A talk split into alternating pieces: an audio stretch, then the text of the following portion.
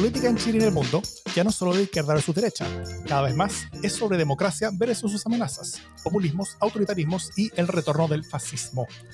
Las amenazas a la democracia crecen y tienen sus espacios y medios. La defensa, promoción y proyección de la democracia también merece los suyos. Ese es nuestro objetivo. Soy Jimena Jara desde el Parque Balmaceda. Yo soy Pia Mundaca desde el Férez Real. Y yo soy Davor Mimisa desde Plaza Italia, donde de mensajes lumínicos en el Telefónica pasamos a la guerra de los fotones. Esto es democracia en el SD.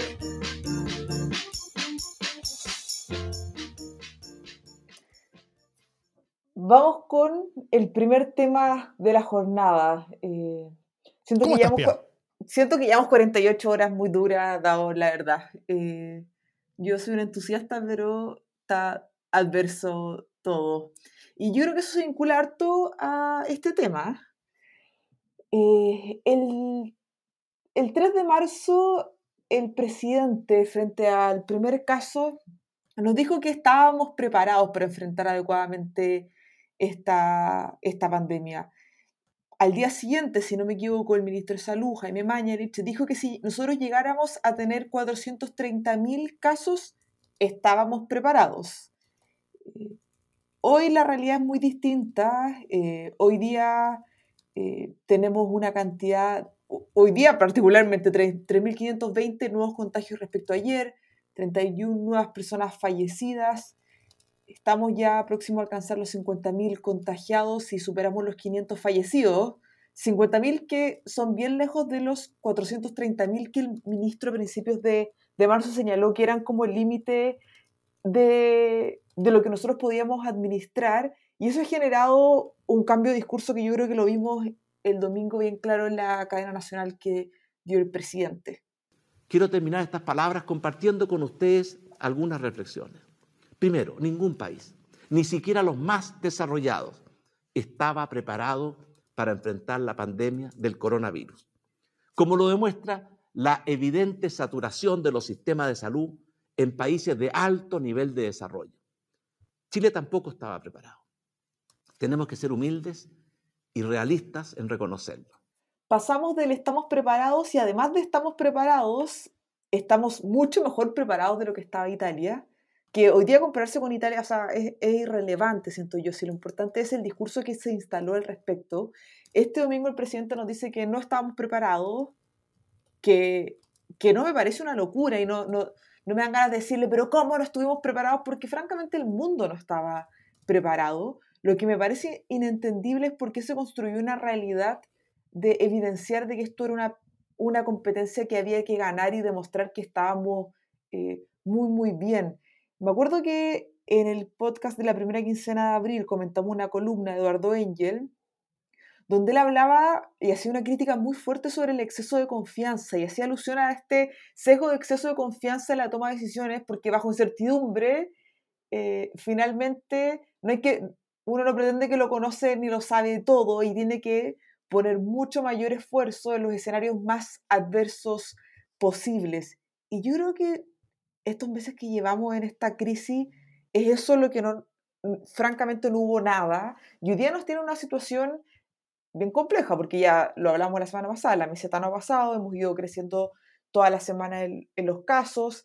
Eh, particularmente la región metropolitana ha evidenciado que el sistema de salud está entrando en el colapso, hay márgenes de disponibilidad de camas bastante acotados, se están movilizando pacientes desde eh, la cuarta región y también hacia el norte eh, de, nuestro, de nuestro país, el día que el presidente dio la cadena nacional, es, a ese mismo momento habían 63 camas de UCI disponibles de las 1020 creo que, que existen, lo que va siendo que estamos ahí en la cuerda, en la cuerda floja y, y además quiero sumar a, todo esto eh, y esta crítica del exitismo innecesario y el deseo de tirarse flores y, y triunfar que llevamos eh, más de dos, meses eh, viendo, a que hoy día aparece el gobierno dando un plazo acotado eh, para empezar a usar las camas, las camas UCI de la red privada, con, con medidas incluso que hacen alusión al uso del Código Penal. Una de las medidas que de aquí el 15 de junio los prestadores de salud privados de alta complejidad tienen que duplicar la disponibilidad de camas con ventilación eh, mecánica. En caso de, incumplirlo, tienen que atenerse a las sanciones, eh, las sanciones del Código Penal, como les mencionaba anteriormente, y, y además es más exigente porque dice que de aquí el 24 de mayo, ahora esta semana, debe haber un avance del 20% de la disponibilidad de nuevas camas, lo que significaría un 600, aumentar en 600 el número de camas eh, en un mes y 130 a este domingo. Eh, toda esta, esta medida me parece increíble, pero no entiendo por qué la estamos haciendo hoy día. Menos en un contexto de un relato que, que ha sido errático y, ha recibido muchas críticas y ha costado mucho que, que, se modifique, salvo ahora que la sensación como de angustia generalizada yo creo que es bien latente y, no desde la subjetividad, sino que desde lo que está pasando eh, diariamente. No sé cómo lo ven ustedes. Bueno, yo lo que veo es que el, gobierno efectivamente le quedó grande el poncho, bastante grande. Creo que ellos vieron esta, esta crisis sanitaria en la cual veían que, que ya no iba a ser tanto la política desde el Congreso, sino que iba a ser la, la capacidad de gestión desde el gobierno, la capacidad de movilizar recursos, la capacidad de, de de demostrar trabajo duro, lo que iba a sacar adelante las cosas, y el gobierno vio esto como oportunidad. ¿ah? Dijo, ah, aquí lo damos vuelta. Eh, se veían con aprobaciones de menos del 10% y dijeron que con esto iban a volver a subir. Así que el 2010 Piñera lo había hecho con los 33, el 2020 Piñera lo iba a hacer con los 18 millones. Eh, y no funcionó. O sea, eh, si es que lo que querían era aprovechar políticamente la gestión de la pandemia para que las personas eh, eh, consideraran a Piñera como el gran salvador de Chile o, como la persona que hizo las cosas correctas en los momentos correctos y que permitió el salir eh, adelante en forma correcta en, una, en, un momento muy complicado. Piñera habría sido como una especie como de Bachelet 1, ¿ah? como la, la Bachelet que, hizo eso en, una crisis económica y que todos básicamente eh, terminaron con una muy buena opinión sobre su gestión en esa crisis económica. Eh, Piñera quería replicar tal vez esa, ese esfuerzo. Y por eso mismo, eh, él compartimentalizó todo. Compartimentalizó la información, compartimentalizó las decisiones, hizo que la estrategia fuera hecha solamente desde un pequeño grupito, no abrió las cosas y lo que hizo cuando hace eso, básicamente, para mantener también bien concentradas en él los beneficios de los éxitos, lo que terminó haciendo fue concentrando en él los costos de sus fracasos. Em, por ejemplo, en esto se monta una mesa de expertos que no tenía información para recomendaciones expertas, una mesa social que no, que no era tomada en cuenta más que formalmente, y una mesa de datos que, a, la que no le daban los datos. Em, y, de esa manera se llevó todo para casa, o sea, se llevó todo el costo de todo esto para la casa. Y donde estamos hoy día eh, es una situación bien compleja porque si bien el número de casos está creciendo mucho, el número de muertos también, pero hay un desfase entre casos y muertos. El número de muertos viene después de, de, los casos, un par de semanas después en su mayoría. Así que esta duplicación, incluso triplicación, sextuplicación del número de casos que teníamos hace solo poco más de una semana, va a traer de aquí a una semana, dos semanas, una sextuplicación más o menos también, o en ese orden de magnitud, al menos una, una multiplicación en, en, en, varias veces del número de personas que van a estar eh, internadas, ventiladas y eventualmente también fallecidas.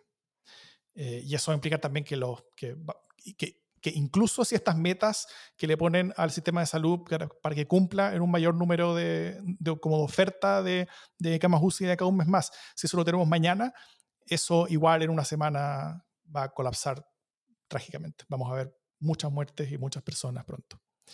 Eh, y es complicado. Yo quisiera pensar que el gobierno reacciona a tiempo cambiando de tono pero a la luz de las cosas que se están conversando y a la luz de, lo que hemos visto siempre en Piñera, eh, la experiencia me dice, si Piñera se, pone humilde, estamos hasta la wea. O sea, cuando, Piñera cambia de tono es porque ya ve que se le vino la noche. Porque resulta que, eh, tal como dice Dagor, hasta este minuto intentó privatizar todas las ganancias. Eh, llevamos no sé, dos meses o casi dos meses de un discurso insoportablemente triunfalista. Eh, estábamos preparados, no, no pasa nada, o sea, estamos listos para, no sé, 100.000 casos al día, o sea, estamos tiki-taka. Este era el discurso de Piñera hasta hace muy poco, era el discurso que le instruyó también a su ministro de Salud, porque entendemos que todavía el presidente tiene alguna injerencia en lo que haga Mañalich. Eh, y ese ha sido el discurso, la nueva normalidad, ya lo hemos hablado hasta el, hasta el cansancio, pero no solo eh, el triunfalismo de cómo ya estamos listos y podemos salir y, y qué tanto, eh, sino también este tono de, sabemos exactamente lo que estamos haciendo, no necesitamos entregarles más información, eh, no necesitamos más opiniones, eh, déjennos tranquilitos. Y, cuando se ve apretado... No nos estorben. No nos estorben, claro, nos quieren, nos quieren tirar abajo, esta niñita comunista. y cuando se ven fritos, ¿no? Que ya, o sea, porque venían de una semana en que ya estábamos en 2.500 casos más o menos. Entonces ahí eh, nadie estaba preparado. Ahí sale en un mismo discurso, además una cuestión muy esquizofrénica, porque dice nos preparamos muy temprano, pero nadie estaba preparado. Entonces, ¿para qué se prepararon? Eh, fíjate que yo ayer leía eh, el, el, reportaje que salió en CIPER sobre cómo se compraron los ventiladores en China. Que, by the way, deja bastante bien a Mañalich. No sé si lo leyeron. Es un, un reportaje de Ivonne Toro en CIPER que súper recomiendo. Eh, en el que con fuentes en ON, cosa rara en, los medios hoy día, habla Juan Sutil de cómo se consiguieron los ventiladores que llegaron de la CPC y cómo fue en el fondo una, aventura del Far West, cómo le compraron a revendedores mafiosos, eh, cuestiones no certificadas, etcétera, eh, cosa que ratificó en ON también Jaime Mañalich. Y queda bastante bien porque en el fondo se entiende que era una, una, una pesquisa súper importante, central, si bien no fue todo lo clara, limpia y transparente que podría haber sido, eh, de todas maneras se consiguieron esos ventiladores. Lo cual habla bastante bien de la gestión, de, la chispeza del chileno, lo que quieran, pero eh, habla súper mal de la capacidad de, de Chile de prepararse, porque empezaron a tratar de comprar ventiladores en marzo. ¿Por qué empezaron a tratar de comprar ventiladores en marzo si estábamos preparados desde enero? O sea, simplemente algo no calza. Y lo otro que quiero decir, solo para tener como una idea, es que a diferencia de lo que pasó en Italia y a diferencia de lo que pasó en España, donde el tiempo para prepararse fue súper escaso y de alguna manera eh, tuvieron que ir experimentando con sus propios sistemas de salud, nosotros tuvimos la superventaja de que llegamos al final de la ola y no solo eso, eh, tuvimos un largo tiempo en que crecieran los en que escalaran los contagios. O sea, estamos hablando de que los primeros casos los empezamos a ver en el 20 de marzo y estamos a 20 de mayo eh, y la verdad es que creció lento el, contagio. Entonces, en estos dos meses todavía no han podido tener un curso de acción. Hemos ganado N tiempo, eh, tanto tiempo que ellos creyeron que ya nos estábamos saliendo jaunados y la meseta y todo lo que sabemos. Eh, pero aún así no pudieron eh, tomar decisiones. Y, hay, bueno, eso lo vamos a hablar después, pero hay políticas públicas que se están poniendo en riesgo. La continuidad de las políticas públicas no está para nada asegurada. Entonces, eh, aquí hay problemas de organización, por lo tanto, no estaban preparándose organizacionalmente. Hay problemas de suministro, por lo tanto, tampoco estaban preparados en términos de suministro. Entonces, a mí me encantaría que algún día, eh, quizás en sus memorias, Mañalich o Piñera dijeran en qué consistió la preparación. Eh, eran, eran clases de yoga, era autocuidado. Eh, ¿Qué estaban haciendo? ¿Cómo se estaban preparando? Porque evidentemente a nosotros no nos estaban preparando.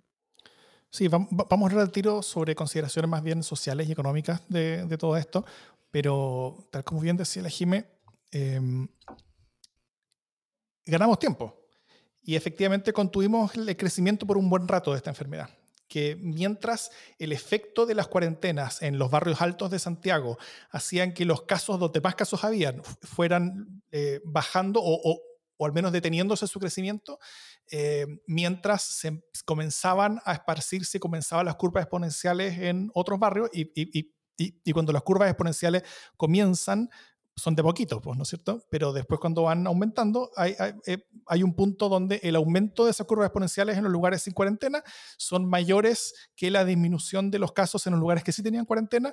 Entonces, eh, este como malabarismo de de, de cuarentenas flexibles, que como muy bien decía Engel en la, en la comuna que, que cita la PIA, eh, era una estrategia que solamente se podía hacer si es que había información, pero perfecta del día a día, información que no teníamos, como bien dice Engel. Eh, y eso, todo lo que genera es que era una estrategia que estaba destinada a que esta cosa explotara. eh, y todo lo que logró la estrategia fue atrasar, o sea, atrasar una explosión, que es lo que se hizo con ese tiempo. Bueno, algunas cosas sí se hicieron, ¿no es cierto? O sea, efe- efectivamente hoy día tenemos mayor oferta en, en hospitales que antes. ¿Es suficiente? Vamos a ver en los próximos días, lamentablemente, que va, va a estar muy lejos de ser suficiente. Y también económicamente, lo duro y fuerte es que todos los sufrimientos económicos que Chile ha tenido hasta ahora por la pandemia eh, no han sido para combatirla o para disminuirla, sino que han sido solamente sufrimientos económicos para atrasarla. Y ahora se viene lo duro. Yo solo eh, señalar, que lo hemos dicho harto, pero que eran tiempos para ser extremadamente conservadores y cuidadosos con el escenario, entendiendo que es un escenario nuevo y cambiante. A mí no me genera una molestia que, que haya que modificar decisiones, que haya que ir ajustándose, Sí. que algo que al principio creíamos que iba a funcionar, después hay evidencia que te dice que no, porque todos los días aparece algo que ni siquiera está testeado, pero hay que probarlo de Mm. todas maneras.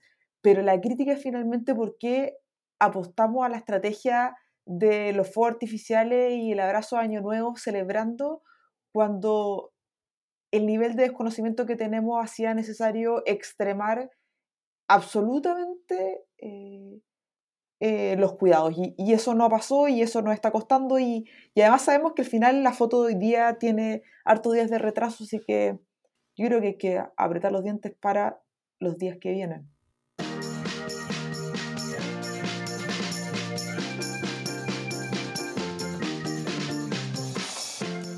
Fíjate que creo que desde, desde fines de octubre más o menos, que yo por lo menos no tenía una sensación tan derrotista, tan, o sea, y, se, lo, se lo cuento también a la gente, que, a, a los amigos y amigas que nos escuchan, que en este panel hay un ánimo bastante eh, serio y bastante fúnebre. Nosotros normalmente cuando nos encontramos al hablar antes de empezar a grabar, eh, tiramos la talla, nos reímos harto y la verdad es que hoy día ha sido harto el pesar que hemos sentido y en parte tiene que ver con, como dice la pía, que sentimos, sabemos que toca eh, apretar los dientes y que se viene una situación sanitaria terriblemente desgarradora porque sabemos que están, eh, están atendiendo, como se dijo, en los pasillos y en condiciones súper eh, vulne- vulnerables, precarias, etc.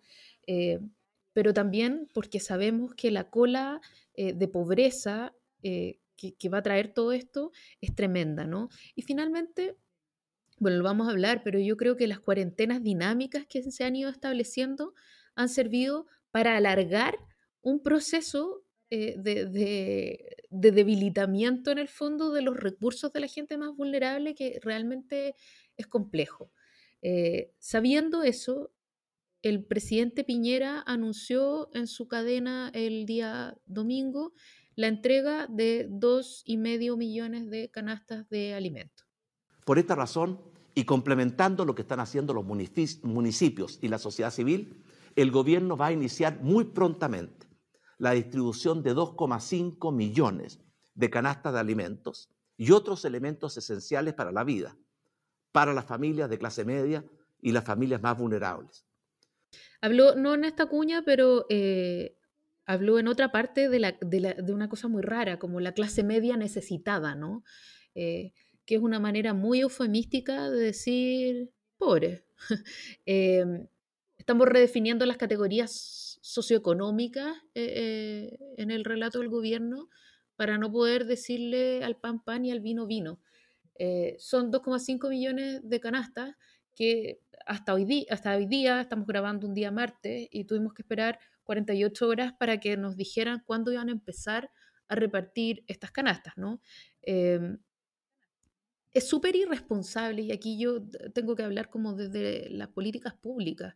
Cuando uno anuncia un- una cosa como entrega de alimentos, eh, algo así de vital, uno no lo anuncia eh, para, para dejarlo volando. Estamos hablando de gente que tiene extrema necesidad y que está esperando realmente con, mucha angustia las respuestas del gobierno.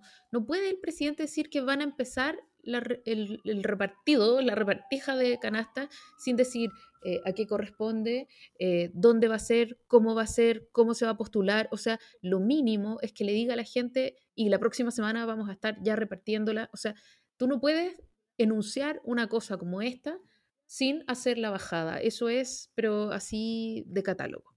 Eso es una primera cosa que, verdaderamente es una, falta de respeto. Eh, y supongo yo que alentadas por, por este anuncio y, y, sobre todo por la necesidad, partió el bosque eh, con, su, con, su, con una protesta muy fuerte y que fue muy duramente reprimida. Eh, y, y, la gente fue súper clara, estaban ahí no en contra de la, de la cuarentena estaban por el hambre y, más de alguna persona relató detalladamente cuál era su estado de necesidad. Mira, marido lleva tres meses sin no sin trabajo, él está trabajando, pero le tienen el sueldo retenido. Tengo dos hijas, una de 15 y una de 7. tengo vecinos contagiados. ¿Tú crees que han ¿Por qué le tienen el sueldo retenido? Disculpe. Porque no se lo pagan. El jefe le manda 10 mil pesos para la semana y somos cuatro. No estoy pagando luz, no estoy pagando agua. Al final no alcanza para el pan. ¿Tú crees que hoy día tengo para el pan? No tengo. ¿A quién le pido? ¿A mi vecina? Esa es la situación en la que están eh, miles de familias eh, hoy día.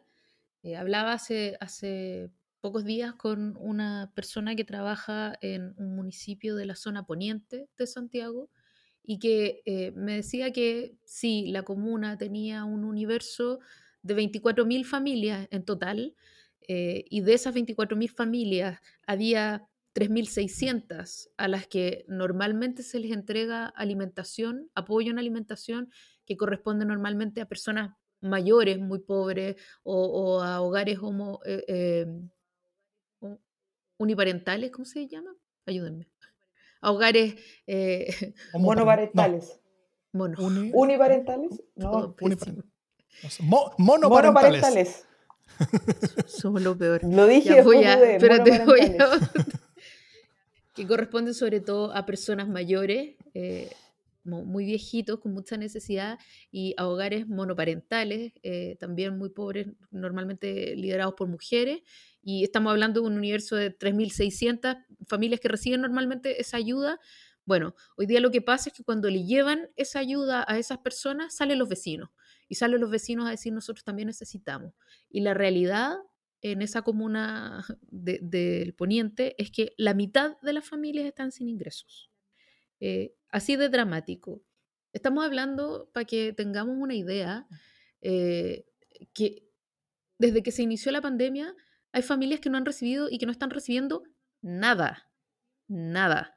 Porque eh, las que tienen la comillas, muchas comillas, suerte de empezar a recibir su subsidio de sus propios fondos, en el fondo del seguro de cesantía, son los que están trabajando formalmente. Pero el empleo informal en Chile es tremendo y el empleo por, por, honorarios también es tremendo. Por lo tanto, la situación de muchísimas familias que se quedaron directamente sin sustento y que están así hace dos meses es muy, muy grande. Y, y aquí yo quiero hacer también un pequeño foco de política pública eh, a propósito de la alimentación escolar. Estamos hablando de que la JUNAEV normalmente llega con raciones de alimentos eh, a más de, un, más de un millón y medio de niños, niñas y adolescentes. Y en este momento lo que se ha hecho es entregar canastas, canastas que tienen unas pocas frutas, unas cuantas hortalizas eh, y algo más de alimentos, pero estamos hablando de alimentos aislados que no constituyen raciones de alimentación. Eh, y por lo tanto es, es, absolutamente subóptimo, es absolutamente insuficiente y yo no puedo creer que en dos meses eh, el Ministerio de Educación, la JUNAEV, los servicios, no hayan sido capaces de montar un modo de alimentación completo eh, para estos niños y niñas. Estamos hablando de que, de que la misma, si tú te metes a la misma página de la JUNAEV, te dice que las raciones de alimentación que ellos entregan cubren alrededor de la mitad de las necesidades nutricionales eh, de los niños a los que llegan. Y por lo tanto estamos hablando realmente de una carencia tremenda. en condiciones además para las familias que son mucho más apremiantes. Entonces, eh, a mí me inquieta tremendamente la, no solo el triunfalismo, que ya no es triunfalismo, sino que esta quietud, ¿no? Eh, no estamos llegando con raciones, pero vamos a llevar unas cuantas manzanas, unas papas, unas zanahorias, unos tallarines y una salsa. No, no funciona así, no funciona de esa manera. Y es necesario que en algún momento el gobierno del presidente Piñera entienda que, gobernar es más que entregar una caja, es más que entregar un bono, es más que entregar un voucher eh, y es más que querer foguearse y arrancarse con la pelota para la casa. Se trata realmente de concebir eh, los mínimos eh, ejercicios, el delivery cotidiano de las políticas del Estado y de pensar la emergencia con un criterio más amplio. Y eso pasa, como dice Daor, yo creo también por dejarse asesorar. Perdón, hablé un montón, pero estoy realmente muy historia y quiero saber cómo lo ven ustedes. Dejarse asesorar, además, yo creo que es el principal desafío. Todos sabemos lo difícil que, parece que es ese ejercicio dentro de la moneda. A mí hablar de, o sea, cuando ya hablamos de hambre me parece tenebroso, eh, terrible. Pese a eso no estaría dispuesta a censurarlo, eh, como al parecer a algunos eh, parlamentarios les gustaría. yo creo que esta situación como remece muchos temores que, creíamos lejanos. El hambre, o sea, la pobreza no es algo que uno está descubriendo hoy día en Chile, pero la pobreza extrema es algo que está bastante controlado. Eh, la situación de la cuarentena en, en, muchas familias que viven de la informalidad, en muchos que, eh, que, que, dependen del día a día, los ha dejado en una situación terrible, los excluye aún más, o sea, el coronavirus excluye a los ya excluidos. Hoy día o ayer veía una entrevista del director ejecutivo del Techo que, que decía, hablaba sobre la diferencia entre los años de vida de una mujer de Vitacura y una mujer que siempre vio el espejo en la ventana, que es de 11 años, tienen 11 años de diferencia. A eso súmale, o sea, como estructuralmente hay una brecha tan grande que además hoy día esto se vuelve a acrecentar, porque los que lo están pasando peor eh, son indudablemente ellos. Yo comparto la crítica con lo de las cajas, me parece, yo no lo entiendo y yo creo que Jimé, tú nos puede explicar mucho más porque te has dedicado y has trabajado mucho en esto, pero cuando se monta un discurso de esta magnitud en esta crisis, como, si es que no lo va a decir el presidente, asumo que se, se coordinan vocerías apenas se termina el discurso presidencial para que clarifiquen todos estos puntos. Es algo que, que trabajáis todo el día para estar, tener el mono absolutamente armado. Yo siento que este rol ya lo hemos visto otras veces. La primera cuarentena que tuvimos en la región metropolitana, no sé si se acuerdan, pero dijeron que no íbamos en cuarentena, nadie entendía nada, las redes sociales estaban llenas de preguntas, nos dijeron más tarde les vamos a contar, como ya sabemos lo que pasa, asumo que los expertos que trabajan en esto lo mega saben, no, no tienen que, que mandarse el condor una vez, pero bueno, si ya aprendimos, no había por qué repetirlo. Y en un contexto donde la gente lo está pasando pésimo, entonces por supuesto el lunes había tensión, por supuesto el lunes hubo gente que partió a los municipios. Yo no sé cómo va a ser esta logística, me cuesta mucho entenderla, veo que es muy difícil, muy, muy difícil. Y además creo que abre espacios para, eh, para complejidades de nuestra vida democrática. Eh, desde a quién se les van a comprar las cajas, cómo se va a entregar, eh, porque el que le ponga la cara a esa caja puede ganar mucho, entonces si es que se las vamos a entregar a un par de personas que las distribuyen, eh, el espacio de clientelismo es enorme. No quiero poner a todos en el mismo saco, eh, conozco muy de cerca muchísima gente que trabaja a nivel territorial que está haciendo lo mejor, pero todos sabemos que es un espacio de potencial clientelismo muy, muy grande, en un escenario de desesperación. El vecino que le toca caja y el que no le toca, si no sabe por qué, cuáles son los criterios te aseguro que va a generar una tensión barrial relevante porque ya estamos todos bien tensionados. Entonces, creo que son todos estos elementos, todos estos elementos también tienen que ser considerados al momento de decir cómo va a ser la logística. No es solo un modelo ingenieril de, de buena distribución, sino que hay varios factores que hay que considerar que mi sensación es que no sé si lo están sumando. Mira, Pia, respecto de lo que de la pregunta o del si se hace o no se hace, la respuesta es no, rotunda y absoluta y completamente no, no se hace eh, un anuncio de emergencia sin una bajada. Eh, a veces lo alcanza a decir la autoridad presidencial o lo alcanza a enunciar. Vamos a empezar a entregarla, él debería haber dicho de todas maneras, vamos a empezar a entregarla durante esta semana o esperamos que al fines de, la semana ya estemos entregando esta canasta. Eh, los detalles los van a encontrar en, en www slash slash etcétera.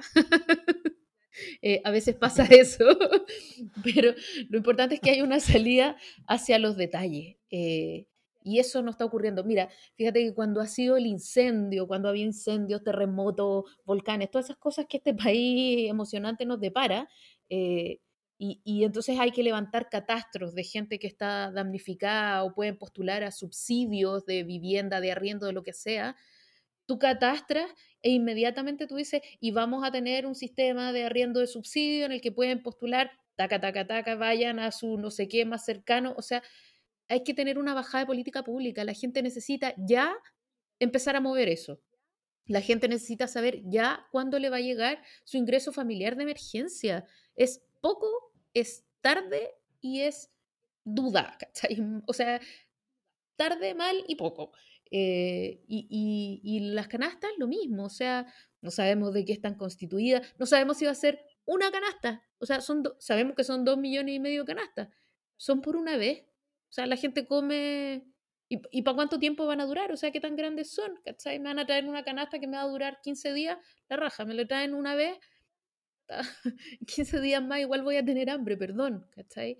Eh, no hay ninguna certeza. No, no, nadie dice, mira, ¿sabéis qué? Y este sistema de, alimentación lo vamos a mantener todo lo que dure la cuarentena, todo lo que sea necesario. No hay certeza, este gobierno no, no está dándole certeza a las personas. Eh, y eso evidentemente va a traer una cola gigantesca, va a traer consecuencias y tal.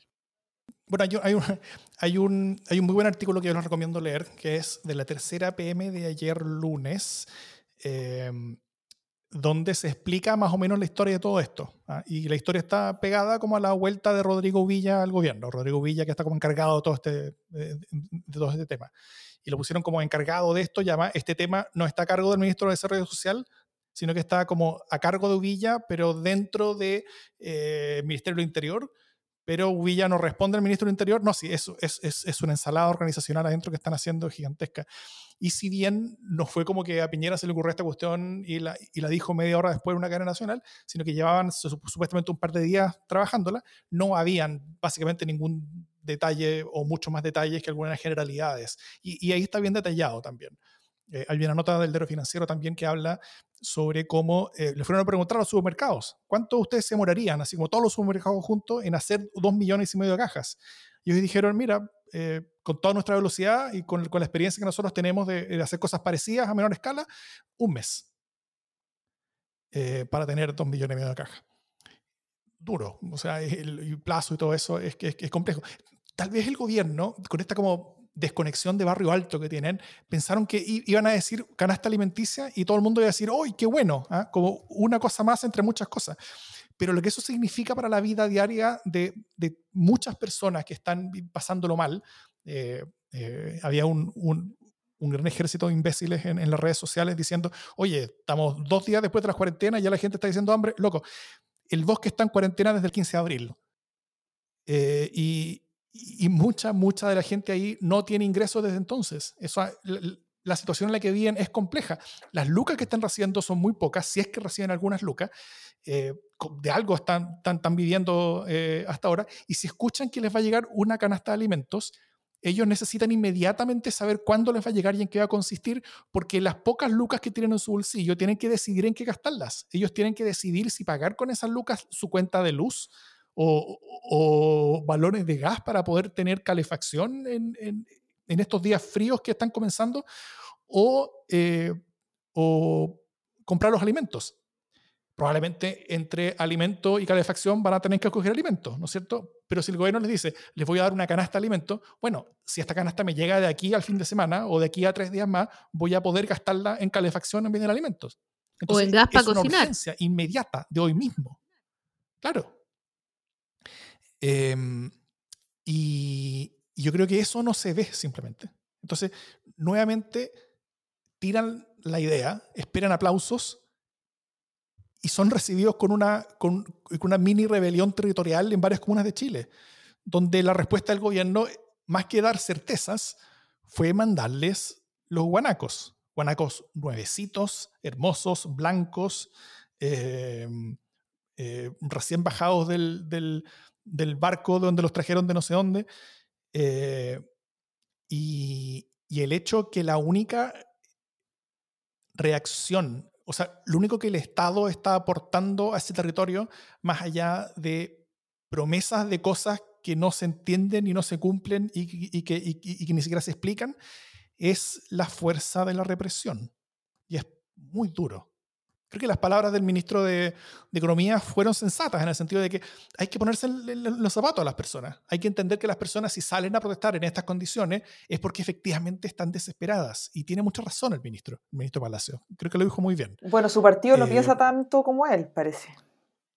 La, la, la presidenta de la UDI, Jacqueline Sickelberger, efectivamente fue mucho más dura diciendo que hay que querellarse con todas esas personas que están, eh, que están violando la cuarentena y nos están haciendo todos más, más, más complicados. Hay que acordarse también de que solamente hace un par de días la misma presidenta de la UDI estaba acusando al, al Ministerio Público de, de, perseguirla políticamente por haber acusado a su hijo básicamente de lo mismo que ella está exigiendo acusar a todos los pobladores es terrible y solo quiero eh, decir algo que, ya vamos a tener a lo mejor eh, la ocasión de, discutir más extensamente, pero que eh, el abandono del Estado a las personas en estado de necesidad se paga amargamente y se paga en rebelión, se paga en crisis social y también se paga en el surgimiento de organizaciones paralelas que van a poder eh, amparar la necesidad de todas estas familias. La gente que tiene hambre no puede dejar de tener hambre porque el gobierno la reprime, va a seguir teniendo hambre. La gente que necesita pagar sus cuentas va a seguir necesitando pagar sus cuentas y va a tener que encontrar un modo de proveerse aquello que le falta. Es una cuestión de supervivencia, no es una cuestión de ética. Lo decía Bertolt Brecht en su ópera de los tres centavos, primero el pan, después la moral. Eh, si no tengo de dónde sacar un mango, voy a ir donde sea que me ofrezcan un mango. Eh, ¿Es eso lo que queremos eh, en, nuestros barrios muy vulnerables, en los lugares donde ya está entrando el narco? O sea, eh, ¿eso es lo que queremos? ¿El abandono del Estado a otras fuerzas que pueden ser tremendamente nocivas para nuestra democracia? Perdón mi negativismo, pero además es el abandono del Estado en lugares que ya han sido constantemente abandonados por el Estado. Como desde ya tenemos el desafío de volver a ser presente una institucionalidad que en muchos lugares ha sido existente por, por, mucho tiempo y donde otros han mediado esa representación y donde otros han generado la protección de distintos bienes que, que desearíamos que, que, lo hiciera el Estado. Y hoy día en la crisis volvemos a ampliar muchísimo más eh, esa distancia y, y, ese abandono y, y, ese sentimiento que, que lo vimos explotar el 18 de octubre, pero que hoy día no estamos colaborando en disminuirlo, sino que todo lo contrario.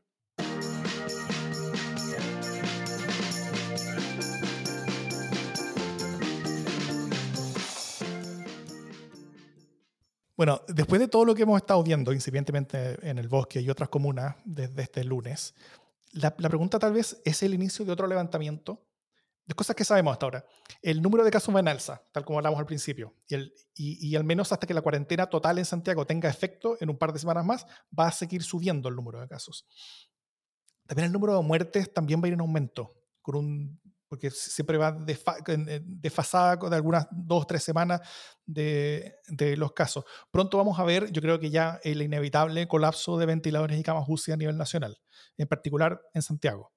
Eh, eso creo que ya es inevitable. O sea, las personas que van a morir esperando eh, camas no disponibles son personas que ya están enfermas y ya están mostrando síntomas a esta, hora y, van a quedar en gravedad en momentos en los que ya no va a haber capacidad para recibirlas. Eh, con todo esto, las cuarentenas no van a bajarse en el corto plazo. Eso, eso hay que tenerlo claro. Y esto implica que va a empeorar la situación económica en todo el país. Pronto cada vez más personas tendrán como único ingreso estos 65 mil pesos por persona del ingreso familiar de emergencia, que va disminuyéndose en los siguientes meses. Eh, al menos hasta ahora no hay mayores ingresos eh, eh, vislumbrándose en el futuro. Es muy probablemente que sí los haya, pero, pero, pero no es la situación hoy día. Aumentará el hambre, la desconfianza y la impaciencia también. La masa yo creo que está bien, o sea, la, mesa yo creo que está bien servida para otro levantamiento. Pero si ocurre, probablemente va a ser diferente. ¿ah? No va a ser tanto de clases medias como el de octubre, sino que más bien de clases populares no va a estar concentrado en zonas de protesta a las que hay que llegar en micro, se puede llegar en auto, eh, como Plaza Italia, sino que va a ser en los propios lugares donde las personas viven, en sus barrios, sus plazas, sus zonas, sus, espacios públicos, sus calles. Em, ¿Cómo lo ven? ¿El gobierno puede sobrevivir otro levantamiento? Y si la promesa de una nueva constitución ya está sobre la mesa por el anterior, ¿Qué más puede ofrecer ese tema político para intentar calmar los ánimos en una sociedad que está como en una situación eh, exponencialmente explosiva y complicada? Yo creo que el gobierno eh, podría sobrevivir a este levantamiento dependiendo de cuántos helicópteros tenga disponibles.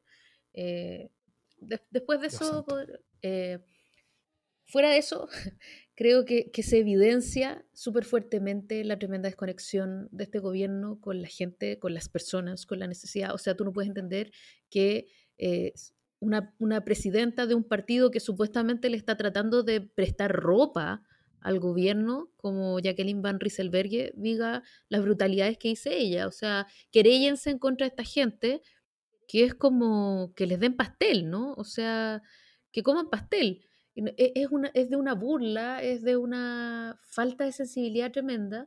Y fíjate que además eh, estas como ideas de que, de que la protesta es un montaje, de que está todo organizado por el narco, la protesta, eh, que básicamente quieren desestabilizar la democracia y que, y que, el hambre no es tal, la necesidad no es tal, eh, es de una bajeza y que, duele muchísimo, duele como los ojos menos. Entonces, si en octubre y noviembre vimos cómo la autoridad eh, era tremendamente incapaz de entender cuál era el registro basal eh, de la gente que le hablaba, de la ciudadanía que gritaba, eh, nuevamente nos demuestra su tremenda incapacidad de leer señales y de enmendar el rumbo.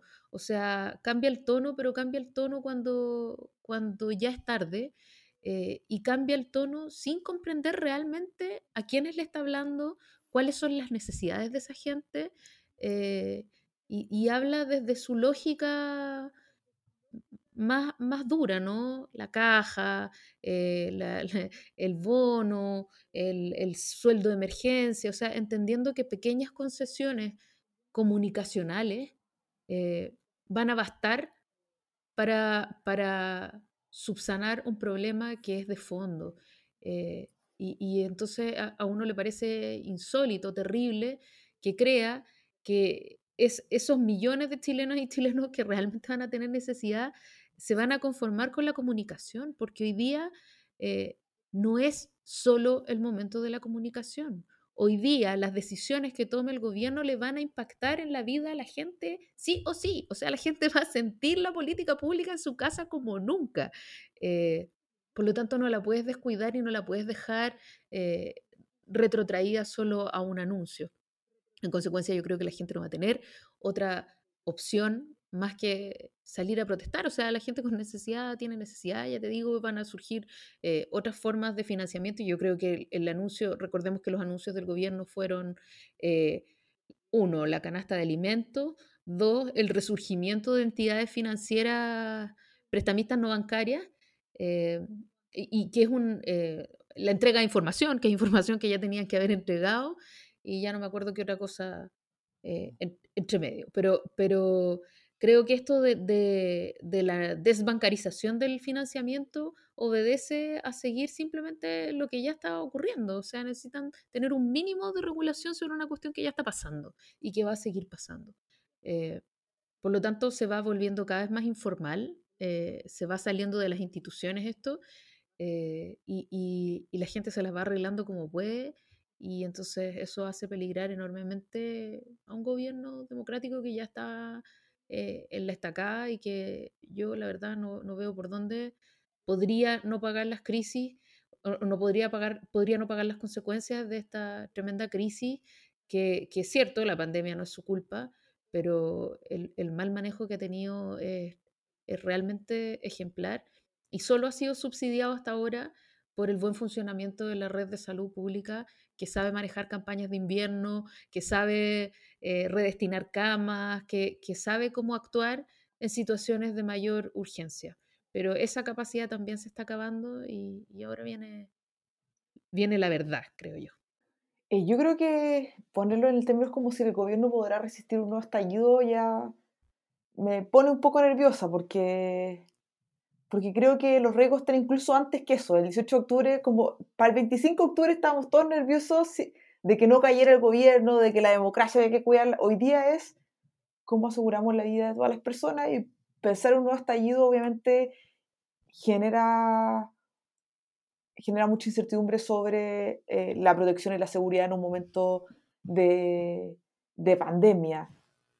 Yo comparto lo que dice la Jiménez, como eh, la semana pasada la diputada Hoffman lo comentábamos, que decía que la gente puede ir del Estado, tenemos a la senadora Van Rieselberg diciendo las brutalidades que, que, dice, tenemos al diputado eh, de Renovación Nacional, Diego Charper, queriendo querellarse contra las personas que proyectaron hambre, pero mi sensación es que perdón, pero el Congreso en su totalidad ofrece mucho, eh, mucho de dinámica circense.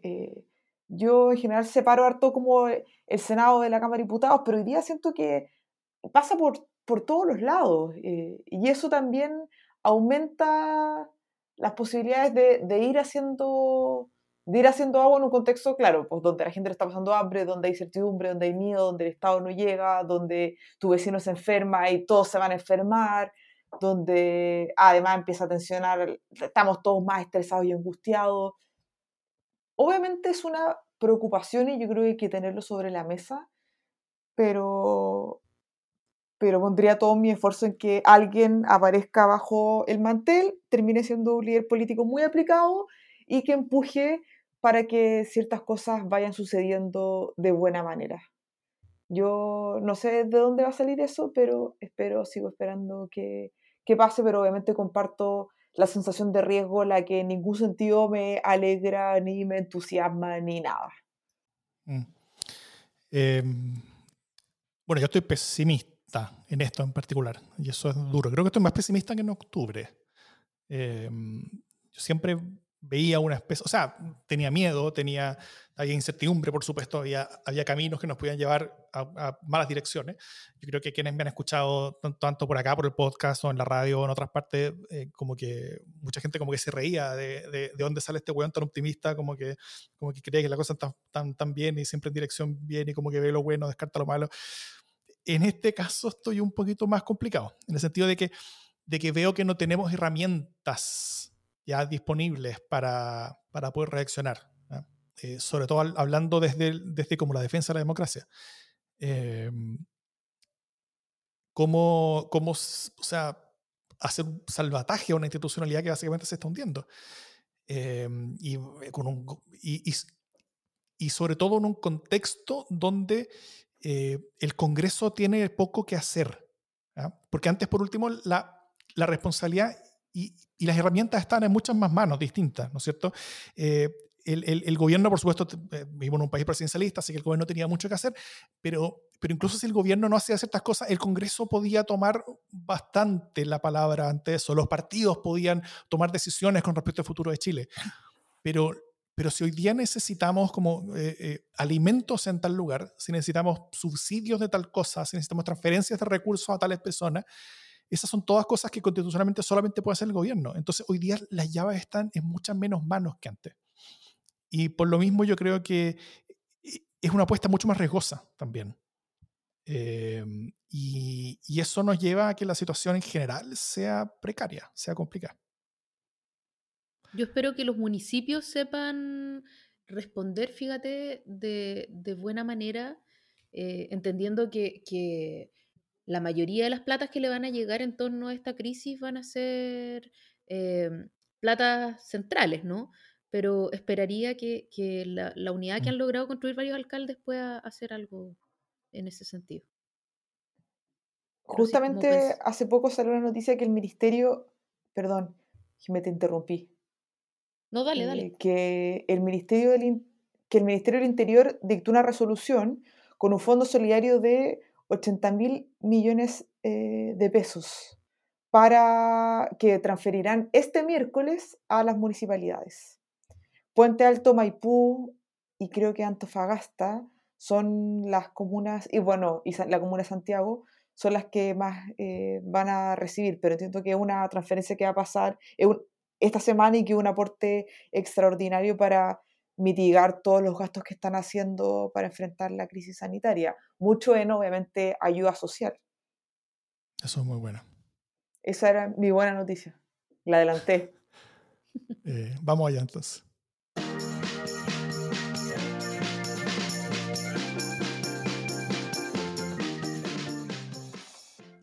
Buenas noticias. Lo dije como con voz así más. ¿Con Ah, voz de buena noticia? No, no sé si tanto. Yo ya tiré una en la sesión, en la bloque anterior. Sí. Eh, Kime, ¿tú tienes algo? Yo sí no, tengo algo. No, no tengo. A pesar de todo, yo sigo siendo optimista. Me encanta. La alegría de verme, Jimé. Necesito escucharte, la alegría de verlos siempre, pues, de estar sanos y tal, pero pero así como buenas noticias globales en este contexto está difícil, pero Davor me va a sorprender. Eh, no, no, es algo, es algo que tú ya sabes, porque ya te lo había dicho. Eh, como de homekeeping o de, o de- como de como noticia buena de la casa, en el como del podcast. Eh, si bien desde la pandemia a este podcast, como a otros que también yo conozco, han, han bajado el número de gente que nos, que, eh, que nos escucha, porque las personas ya no están andando en auto o en metro, donde, donde generalmente escuchan estas cosas. Yo, buena parte de los podcasts que yo escucho lo hacía transportándome, y hoy hago menos eso. Eh, eh, y sobre todo las personas que, tienen, que, que- que están encerrados en sus casas, como con sus hijos, mientras tienen que trabajar, hacer todas las cosas de la casa, eh, no tienen espacio ni momento, salvo, no sé, en la ducha tal vez, si es que tienen audífonos, o, eh, si es que tienen como parlantes eh, que, que aguanten el agua. Yo me compré uno, de hecho, justamente para eso, eh, para escuchar sus podcasts. Eh, no, no hay tiempo para hacerlo. Entonces, la, la escucha ha bajado un poco en muchos estos lugares, en nuestro caso también ha bajado un poquito, pero la gente que se ha ido suscribiendo ha ido aumentando y hemos seguido recibiendo buenos comentarios, hemos seguido recibiendo muy lindas palabras y, de la gente que nos apoya en las redes sociales. Para nosotros es muy importante para seguir y para proyectar esto. Hay proyectos y hay ideas sobre direcciones en las cuales hacer crecer este proyectito. Eh, pero lo que sí sucedió esta semana oficialmente es que pasamos la barrera de los mil suscritos en Spotify, lo cual es bueno.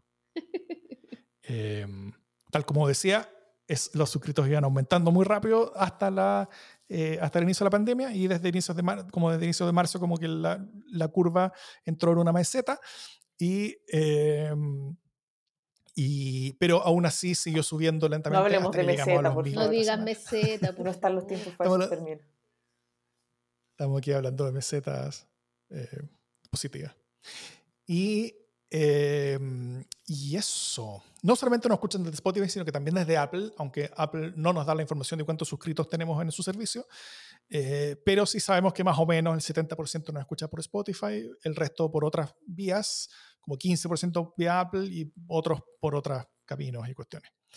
Eh, esa es mi buena noticia, que esto crece y que estas como barreras invisibles que, real, que, que no tienen ninguna relevancia como física o práctica porque en verdad no existen, pero son como cosas simbólicas de pasar. Ahora este es un podcast con más de mil suscriptores en Spotify, eh, más otros, muchos más supongo en otros servicios. Así que eh, esa es una buena noticia. Y bien, saludos a toda hay la que gente que nos escucha, que nos sigue, que nos siga dando comentarios. Y eh, eso. Oye, yo quiero mandar un saludo. Porque es un poco lo que nos queda. Yo quiero mandar un saludo a, a, mm, nuestra auditora más joven, estoy segura, que se llama Lea Mayé, que es hija de mi amigo Antoine Mayé y que escucha con pasión eh, Democracia en LSD junto a su papá. eh, y así que me comprometí a mandarle un saludo porque encuentro increíble que tengamos una auditora de tres años. Así que, hola Lea, gracias por escucharnos. Hola, Lea. Sí, todos le mandamos mucho saludo a la Lea. Ah, muy bien. Nos Me esperanzó su saludo igual. Todos sonreímos más en ese momento. Sí, el momento. Lea, gracias a ti este programa que fue un poquito triste y un poquito de susto termina con una sonrisa. Muchas gracias. Hasta la próxima semana. Esto es Democracia en el SD.